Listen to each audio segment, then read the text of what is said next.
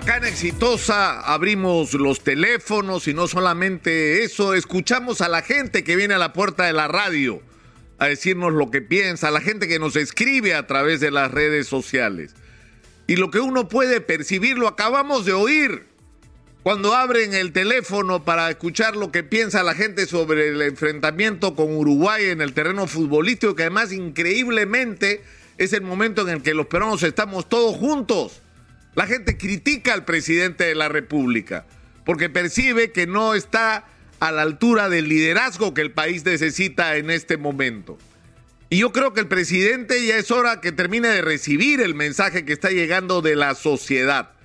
Porque el mensaje no está llegando, y yo quiero insistir en esto porque lo he dicho en otras oportunidades, de que de, quienes siempre estuvieron en contra de que él fuera presidente. De que de quienes no reconocieron el resultado electoral del 6 de junio, de quienes desde el primer día estuvieron por la vacancia. No, señor.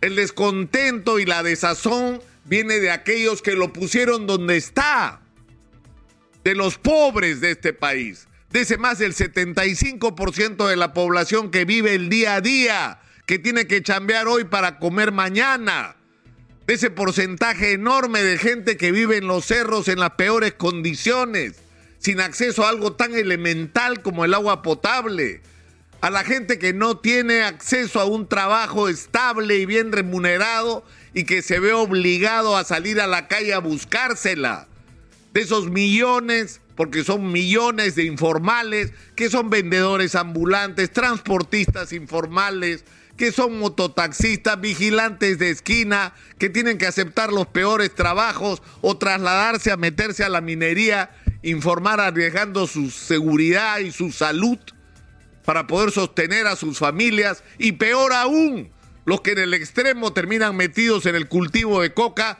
porque no les quedó otra para poder sobrevivir. Esa es la gente que está molesta y está esperando. La gente de conflictos sociales que se cansó. Se cansó de que le hagan papelitos que no se cumplen, de sentarse en mesas que finalmente no sirven para nada. Y por eso tenemos conflictos sociales por todo el país que el presidente Castillo se comprometió a resolver. Hay un clima de descontento nacional porque la gente esperaba otra cosa. Esperaba un gobierno que promoviera la chamba para la gente, que resolviera el problema de los enormes costos financieros, sobre todo para los pequeños empresarios, de esa gente que fue la que más pagó durante la pandemia y para la que no hubo reactiva. Esa es la gente que está desesperada por cobrar el FONAVI. ¿Por qué? Porque no tienen para comer. O la gente que quiere retirar su fondo de la AFP porque se quedó sin chamba y le dicen, estás arriesgando su futuro cuando su futuro es mañana.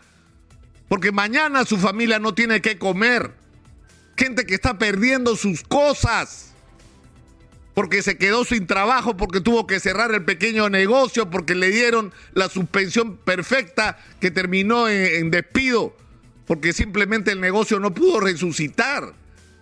De la gente que trabajó para el turismo y ahora no sabe qué hacer con sus vidas. Esa es la gente que está esperando que se ponga en el gobierno a la gente calificada y capaz de conducir el país y hacer las cosas que son obvias que hay que hacer en el país. Que se cansó del palabreo, pero hay una cosa que la gente no perdona y con esto termino. Una cosa, que es el tema de la sombra de corrupción.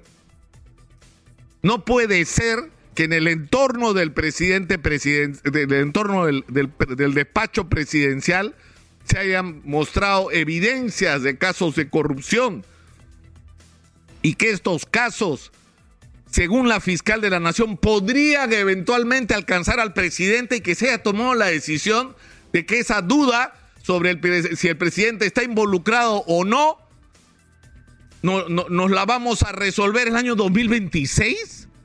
Es decir, vamos a esperar cuatro años y medio para tener esa respuesta. No, esa respuesta la queremos ahora y por eso es obligación del presidente obligación del presidente Castillo por la promesa que le hizo a los peruanos y que votaron por él de exigir que esa investigación se haga hoy. Porque los peruanos tenemos derecho y sobre todo los peruanos más pobres. los que pusieron sus esperanzas en él, a tener esa respuesta ahora. Ahora. Yo lamento tener que dar este tipo de, de, mensaje en un día en que los peruanos estamos unidos alrededor de, eso solo, eso único que nos une, que es lamentablemente el fútbol. Digo lamentablemente eh, porque deberíamos estar unidos en otras cosas también, que es absolutamente posible absolutamente posible que logremos unirnos sobre muchísimas más cosas. Pero hoy es un día importante para los peruanos. Yo estoy seguro que vamos a ganar, pero estoy de lo que sí estoy seguro porque uno no puede ser adivino es de dos cosas. Que los chicos van a salir a la cancha a, a dar la vida por ganar ese partido y que todos los peruanos vamos a estar detrás de ese objetivo como un solo puño. Y eso, insisto, es algo que tiene que ocurrir en todos los terrenos de la vida nacional. Tenemos que buscar lo que nos une y pelear juntos porque eso se haga realidad. No es imposible. Eso es el motor que transforma los países y eso puede ocurrir también en el Perú. Depende de nosotros. Soy Nicolás Lucar, esto es Hablemos Claro. Estamos en Exitosa Perú. 11 años integrando al país.